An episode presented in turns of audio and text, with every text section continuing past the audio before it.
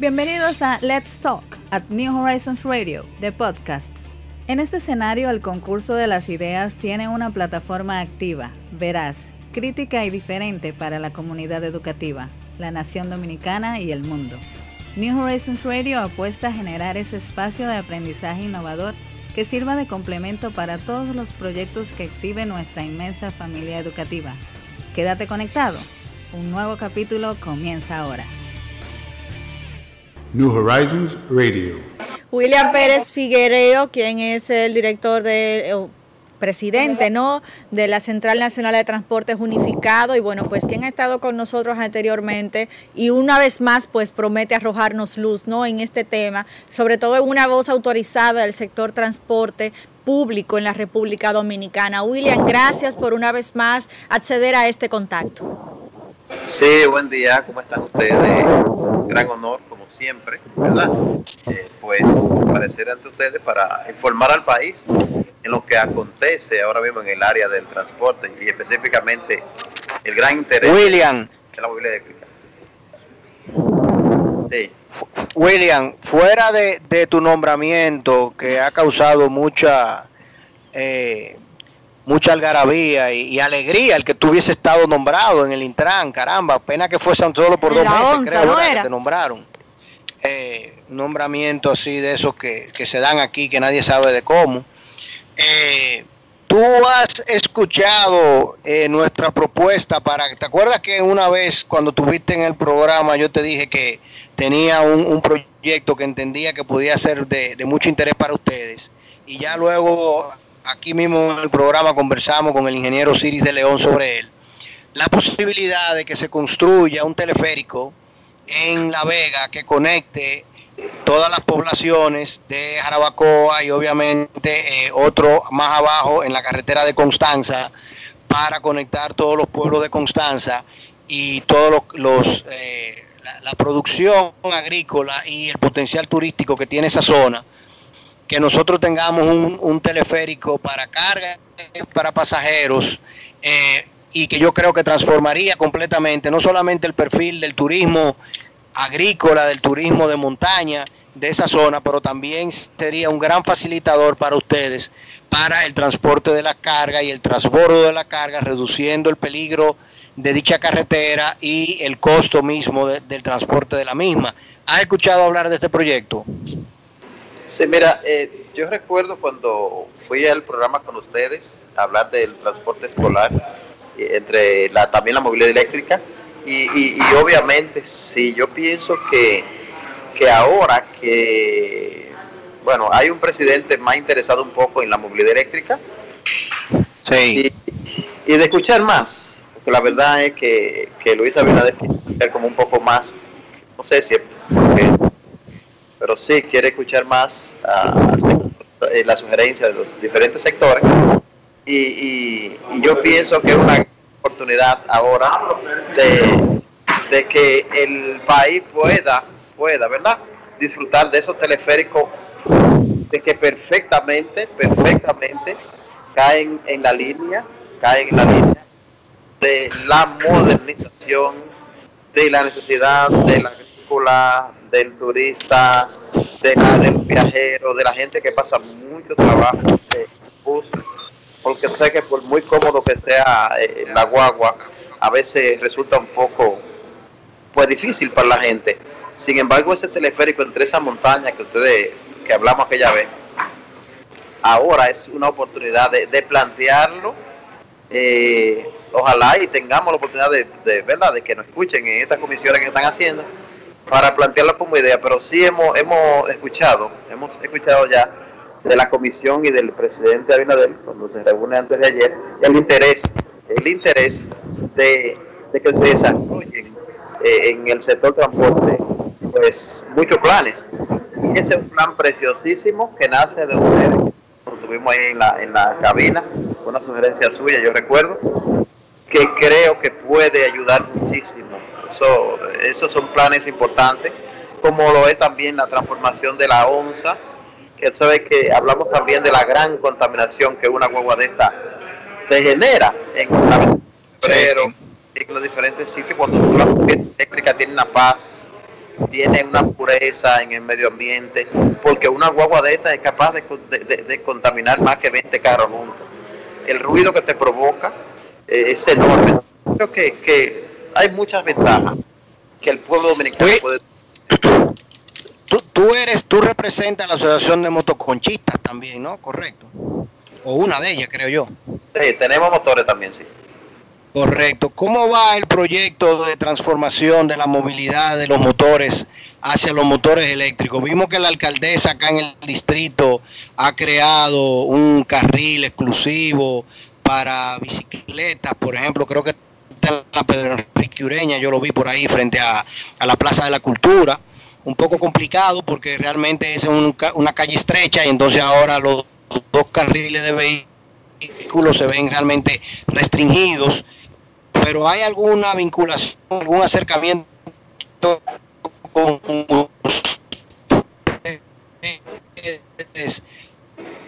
conchistas, pues vaya de una manera definitiva pasando a motores eléctricos y que al mismo tiempo se creen los, los lugares y los puntos de recarga.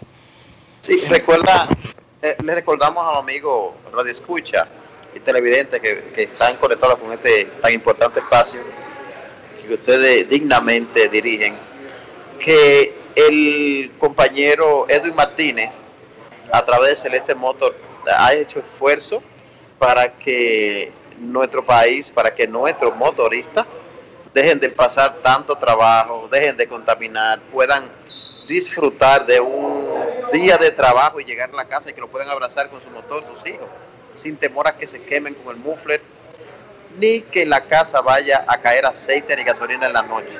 Es decir, que sí se ha estado trabajando para que los motoconchos cambien de vida y que en vez de estar gastando entre 500 y 600 pesos de gasolina diario, pues pueden hacerlo con, con 50 pesos en el día entero. Yo pienso que, que todos esos planes, todo ese esfuerzo que han hecho personas como Don Edwin, eh, un servidor, Pérez, y todo el que, el que quiere su país, el que entiende que la movilidad eléctrica es una oportunidad no ni tan siquiera comercial, porque no, no, no es bueno ni verlo comercial, es bueno verlo más de un modo filantrópico, de un modo, eh, se, se, puede llamar cultural, eh, eh, ecológico, que, es, que viene siendo la movilidad eléctrica y más en, en los motoconchos. Nosotros hemos eh, estado inmersos en esto y tenemos pequeños planes pilotos que se han hecho ya de los motores eléctricos, los motoconchos así como ustedes saben también con los taxis a través del ingeniero Charlie Sánchez, los taxis eléctricos, y se ha estado trabajando, o sea, que sí está debatido ante la población. Sí, gente como ustedes se han preocupado porque la gente entienda y conozca nuevo proyecto, buenas nuevas que vienen a nuestro país y que ustedes igual que yo se han atrevido a probar, a, crear en este proyecto, a creer en este proyecto, a, a oficiarlo y eso realmente el pueblo dominicano a ustedes se lo reconoce como medio. De verdad que sí, tanto Ana como usted y el equipo, que yo sé que son un equipo que siempre han estado preocupados. Yo, sin temor a equivocarme, pudiera decirte que estamos a la puerta de una gran solución vehicular eléctrico en República Dominicana. En ese sentido, eh, William, hablamos justamente del tema de la movilidad eléctrica, pero necesariamente tenemos que reeducar a los trabajadores del transporte público y a la misma población para que dé quizás un voto de confianza. Ya vemos cómo el presidente de la República ha dado ese paso primero, ¿no? Para visibilizar eh, la importancia de transformar eh, nuestro sistema público. Él ha hablado justamente ayer por la tarde del sistema transporte, todo lo que de alguna forma han visto de, de o sea, de forma integral quizás el tema del transporte en la República Dominicana. ¿Cómo ha llegado esta negociación hasta el sector de los sindicatos? Y, cuál sería el rol ¿no? de todos los trabajadores del sistema de, transportación público en este planteamiento que hace el presidente de la República la tarde de ayer, donde habla de monorriel, de la integración del metro, de autobuses. ¿Cómo, cómo ha sido la negociación con ustedes? Fíjate, no existe una negociación como tal lo que hay es todo un interés de que el pueblo dominicano pase a mejor vida, de que el sector transporte pueda verse de un modo moderno, de alguna manera, Y, y no deja de existir la preocupación de nosotros como gremialistas, la participación de cada compañero y compañera que tiene una inversioncita pequeña en su rutica, un carrito viejo, un motorcito, un bus, lo que sea. Sin embargo, estamos más tranquilos porque eh, eh, el, acercamiento del señor presidente de la República a los sectores de transporte no es algo nuevo. El presidente Abinader se la pasó toda su campaña dialogando. En el 16 hablamos, hablamos en el 19, eh, y, siempre él tuvo esa inquietud y, y, y, esa preocupación, porque, pero no van a quedar sin trabajo, lo que decía. Eh, va, vamos a modernizar el transporte, pero vamos a pensar también en ustedes como gremialistas, de modo que, que eso que usted plantea, de que si esta gente, todos están, estamos discutiendo, tenemos algún tipo de, de, de negociación, aspiramos a que esas negociaciones vienen, vengan, pero ahora lo que hay es planes. El presidente tiene planes, tiene ideas, tiene proyectos está socializando con, bueno, tuvo una reunión con los directores de medios, con muchos periodistas, sí. socializando la idea. Y yo sé que posteriormente vendrá entonces el encuentro ya formal de los diferentes representantes de organizaciones del transporte con la finalidad de que nadie se sienta excluido y de que podamos hacer algo en conjunto todos. Pienso yo, y ese, esa es la idea que tenemos, y esa es la esperanza que tenemos de que podamos trillar un camino muy diferente a, como se venía trillando, donde yo siempre le dije a ustedes en su programa que no era malo lo que se estaba haciendo, pero que solo se pensaba en la parte estatal. O sea, hablamos de metro, de teleférico, de OSA, pero no hablábamos del sector transporte. En, en, este caso es más integral, aparte de ser más integral, también es más ecológico. Porque fíjate que yo luché mucho, ustedes son testigos, para que se insertase el, el sector eléctrico en el transporte, pero bueno, no pudimos, pero con todo y eso, podemos decir que solo, solo un eje fundamental del sector transporte está consumiendo los combustibles fósiles, que es la, la onza y los vehículos de transporte público. Pero si te fijas, el metro es eléctrico uh -huh. y el esférico también. O sea que fíjate cómo nada más una parte está contaminando el país, que podía bien el presidente Danilo Medina en esos ocho años, pues enfocarse en dejarlo. Y hoy en día hubiese dejado ese legado, pero dejó la capital inundada de humo, dejó la capital hecha un caos, no porque sea mal gobierno, no porque sea mal mandatario, sino porque no escuchó alguna propuesta que sí eh, hicimos y que ustedes se hicieron eco de ella.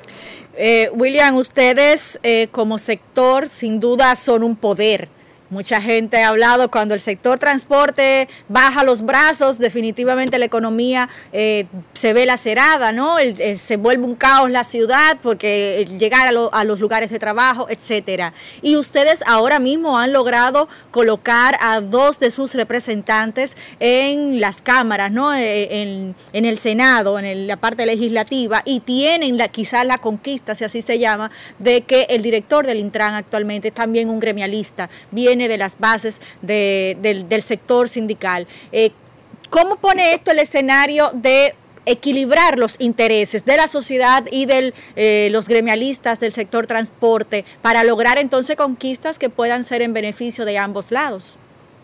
Sí, mira, es bueno edificar a los amigos que siguen al horizonte tan importante. Eh, y decirle que, por ejemplo, en la CDE en Edesur, hay ingeniero amigo nuestro que todos conocen, el ingeniero Morrison, pero en obras públicas está otro hermano que es de Línea Asunción. Eh, pero si te va a agricultura eh, y, y, el IAD y eso está faña, gente que ligado a la agricultura. Si te va a los médicos, entonces tiene el doctor Plutarco, que es un eminente médico. Yo digo que, que también el sector transporte pudiera tener un representante del sector transporte pues dirigiendo los destinos también de eh, que tiene que ver y los intereses de, del sector transporte en, en, sí. ¿Qué es lo que yo digo? Bueno, el momento ahora, como ustedes bien lo plantean, estamos lo más alto que puede verse un sector. El sector transporte en este momento tiene dos senadores, tiene diputados, tiene regidores, tiene alcalde, alcaldesa. Es como usted dice, tiene un vinculado directo de Intran quiere decir estamos en el mejor momento para exhibir frente al pueblo dominicano la madurez, la experiencia que la tenemos, el que falla porque quiere fallar, no porque le falta experiencia, porque por ejemplo el que está en Intran, el compañero Rafael Arias, una persona, él fue diputado, que aunque bajo perfil, porque no es una gente que estuvo en los medios, pero es un buen técnico, una persona eh, eh, bien versada en su materia, y que conoce los males del transporte, si él no lo corrige, entonces es porque él quiere. Mire la diferencia que hay, por ejemplo, y, y, yo sé que en esto he ido un poco contradiciendo a la población, porque la población en, a grito decía que no lo pusieran, que no lo pusieran. Y yo eh, he dicho que aunque yo soy CNTU, pero pienso que soy director de Intran. Yo soy CNTU, pero pienso que soy senador. Aunque no sea de mi institución. Claro. Simplemente porque es del sector. Pero la diferencia que hay y la tranquilidad para todos los amigos que siguen este importante espacio es que si Antonio Marte o Ricardo Los Santos, que son senadores, o mi hermano eh, Vinicio Figuereo, que es regidor, no lo hacen bien, hay que aguantárselo. Pero si el compañero Rafael Arias en Intran lo hace mal, al día siguiente está destituido. O sea, el pueblo en eso está tranquilo. Yo sé que el presidente Luis Abinader lo analizó y le dio mucha vuelta antes de colocarlo porque Luis Abinader lo conoce muy bien. Estuvieron en muchas comisiones juntos y es una persona que conoce a Arias. Pero él dijo, yo, yo le voy a dar oportunidad al sector transporte. Yo voy a hacer lo que nadie en este país jamás ha hecho, que es darle una oportunidad amplia al sector transporte. Vamos a completarle ese, ese, esa, ¿verdad? ese número, ese gran número que tienen ellos, vamos a completárselo entregándole esto.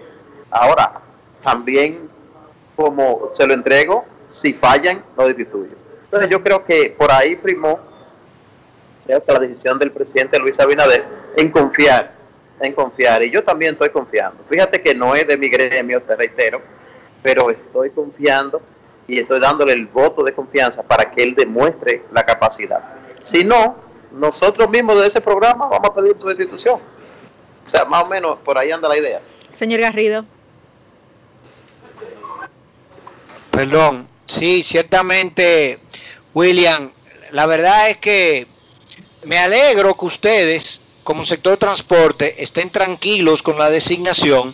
A nosotros nos causó cierta preocupación.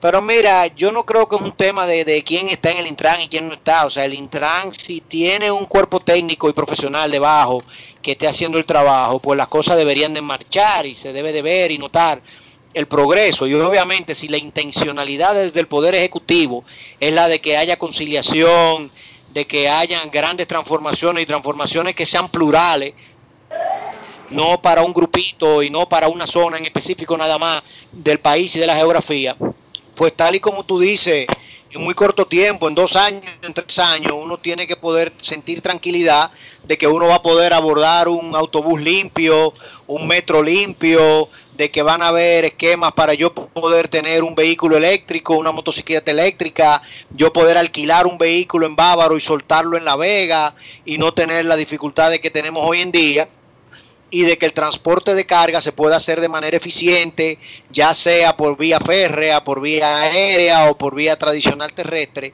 pero que cada vez podamos movernos hacia niveles de eficiencia distintos a lo que tenemos hoy en día. Eh, si ustedes están tranquilos y se sienten motivados, pues nosotros con más razón también para acompañarles y para promover todas las iniciativas que tengamos que hacer para que esto se haga una realidad, porque lo que nosotros queremos realmente es eh, que la cosa cambie. O sea, que bienvenido y, vamos a seguir entonces empujando por esto.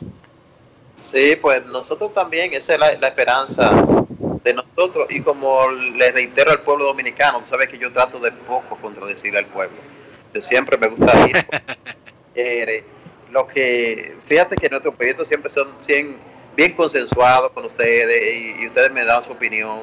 Y, así lo hemos hecho, con esa tranquilidad, aunque no hayamos logrado quizá muchas cosas, porque no fuimos escuchados, pero tenemos la esperanza de, continuar y no vamos a cambiar de esa actitud.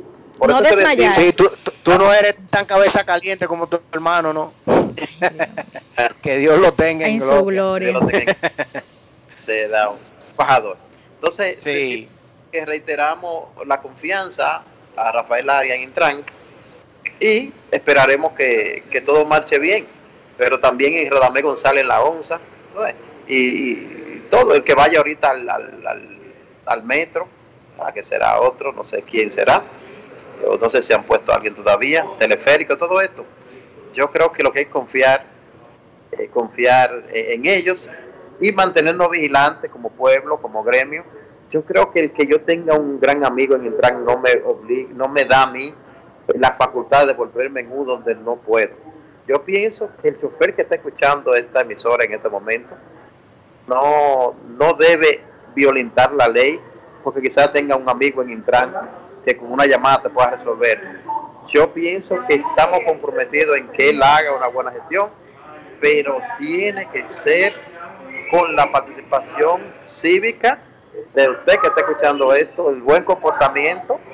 Cuando usted lo haga bien, lo haga mejor, entonces el director de Intran lo va a hacer mucho mejor. Yo creo que es un compromiso de todos. Hay mucho desorden y tú sabes que la, principalmente el empresariado dominicano en una parte nunca se ha sentado a tomarse un café con los empleados. Yo creo que es el momento de que el fin de semana lo hagan, preguntarle, mire, ¿usted vive en Herrera? Sí, y la empresa me hace lo mismo, ¿y cómo te llega? No, yo tomo dos horas. Joven Choli, yo que te despachaba faltando una hora, no, no, hay que despacharte faltando dos horas para que tú no caigas más preso. ¿Y cuántas veces tú caíste preso? Dos veces caído por semana. ¿Por qué? Porque, bueno, no puedo contradecir la, la norma que usted tiene acá. Entonces yo creo que si el empresariado se sienta este fin de semana, se toma un café con sus empleados, eh, el tener el honor de conocerlo, de compartir con ellos, no lo hará más pequeño, sino que yo creo que lo hace más grande y evitamos que se sigan subiendo el número de presos diarios, que nosotros lo montamos y somos testigos de eso, que a veces un jovencito te cae preso hasta dos veces por semana, el mismo joven. Cuando tú le preguntas, dice, no, es que mi jefe no me despachó antes. Entonces yo pienso que todos tenemos que entender lo que está ocurriendo, todos tenemos que aportar nuestro granito de arena y el empleado que vive más cerca, pues tú puedes despachar un poquito más tarde. El que vive más lejos, pues tú lo despachas más temprano. Le evita el problema, nos ayuda en el tránsito, porque en las horas, cuando se acerca el toque de queda, se arma un deslocamiento y los accidentes se han incrementado muchísimo, eh, producto a que todo el mundo sale vuelto loco, faltando media hora, una hora, para evitar tener problemas con las autoridades y mantener... Pero William, pero William, va, vamos, vamos mejor a pedir que extiendan el toque de queda dos horas, William, hasta las nueve, para que esto ya no, no suceda. ¿Qué tú crees? No podemos pedir eso. O sea, tenemos que quedarnos igualito como estábamos hasta que la, que la muerte nos separe. Mira, e, es importante escuchar eso que tú planteas, pero también debes recordar que si no somos capaces de respetar el horario del toque de queda que existe actual, pedir que lo suban a las 9, pienso que igual lo van a violentar. Eh, eh, obviamente, un número de personas que no respetan nada en este país. Eh, amén de esos empleados que es por obligación, como hemos dicho, pero yo creo que tiene que haber voluntad. Si el toque de queda está hasta las 7 y estamos ciudadanos, lo pueden poner a las 8 y no lo vamos a respetar a las 9. William, pero esas van a ser la mi- William, pero esas van a ser la minoría. El problema que tenemos ahora mismo es que la gente no puede llegar, porque tú no has visto la fila en el metro a las 4 de la tarde. Sí. Tú no has Bueno. visto la fila en el metro a las 5 y a las 6. Es un tema O serio. sea, en el duda. metro. Es un tema pienso- No, serio. hay forma de llegar y tú lo sabes que tú no tú no tienes suficiente motoconcho para atenderlo a las 6 de la tarde. Tal y como tú dices, a, la- a las 6.50 de la noche. Eh, allá en Santiago, en la estrella Sadalá, cuando tú sales del elevado rumbo Camaima, ahí se han- yo no sé cuánta gente se ha explotado en esa sola esquina, a las 6.50 siempre, a esa misma hora. Entonces, ¿por qué tenemos todo el mundo, de todas las empresas, los bancos, las industrias, todo el entorno, circulando en un horario muy restringido. Entonces, pudiésemos quizás hablar con el Poder Ejecutivo y que los organ- las personas que tienen mucha eh, capacidad, digamos, de, de aunar eh, eh, voluntades, como son ustedes del sector transporte, pues todos juntos empecemos a solicitar, mire señor presidente, vamos a revisar esto. Perfecto, 45 días más de estado de emergencia, pero vamos a extender el, el- el- el- toque de queda hasta las 8, hasta las 9, para que la gente tenga la oportunidad de llegar a su casa sano y salvo. Porque lo, si lo que queremos es sano y salvo, entonces vamos a hacer las cosas para que estén sano y salvo. Bueno. Sí, yo pienso que sí, yo pienso que mira cómo se liberó un poco lo, lo delivery, que le dieron oportunidad por lo menos que puedan... Eh, pues, Ajá, pero ¿y ese que trabaja como delivery, qué tiene él en la mano para llegar a las 11 a su casa? ¿Un problema? Yo pienso que igual tú tienes razón y me pongo de acuerdo contigo en que esto puede extenderse hasta las 9 de la noche. Bueno, ya de ahí a las 9 de la Claro. noche, quedando en la calle, ya que, que, ¿verdad? Puede, pues se puede.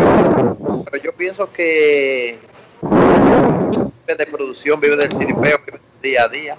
Y yo creo que es capacidad. Yo pienso que esto nos ha enseñado eh, a exigir la mascarilla cuando, nos- cuando montamos el- en el bus, a exigir la mascarilla cuando montamos un motoconcho en el carro, a usar el protocolo. Y yo creo que sí, que yo pienso que ya con ocho meses casi estamos preparados para pasar a esa fase que ustedes plantean de que se extienda hasta las nueve de la noche. Yo creo que sí, pienso que la gente Bueno, pues vamos, vamos, vamos a empezar, vamos a empezar un movimiento de que todo el mundo empiece a decirlo y exigirlo hasta que el señor presidente no nos escuche, porque no podemos seguir con esta situación. Son más los que se accidenta, es más la caída en la producción que las personas que están siendo contagiadas por la enfermedad. Entonces eso, esto tenemos que reflexionar y tenemos que movernos. No podemos continuar en lo que en lo que estamos ahora mismo. Bueno, agradecemos a William el favor que siempre nos otorga al conectar con nosotros y bueno, escucharle siempre es un, ali- un alivio, ¿no? Porque sabemos que hay alguien que les interesa eh, la sociedad en su conjunto detrás del sector transporte, una persona preclara, hasta cierta forma futurista, ¿no? Que siempre piensa eh, en el beneficio de la colectividad. Gracias, William, y que tengas un feliz resto del fin de semana. New Horizons Radio.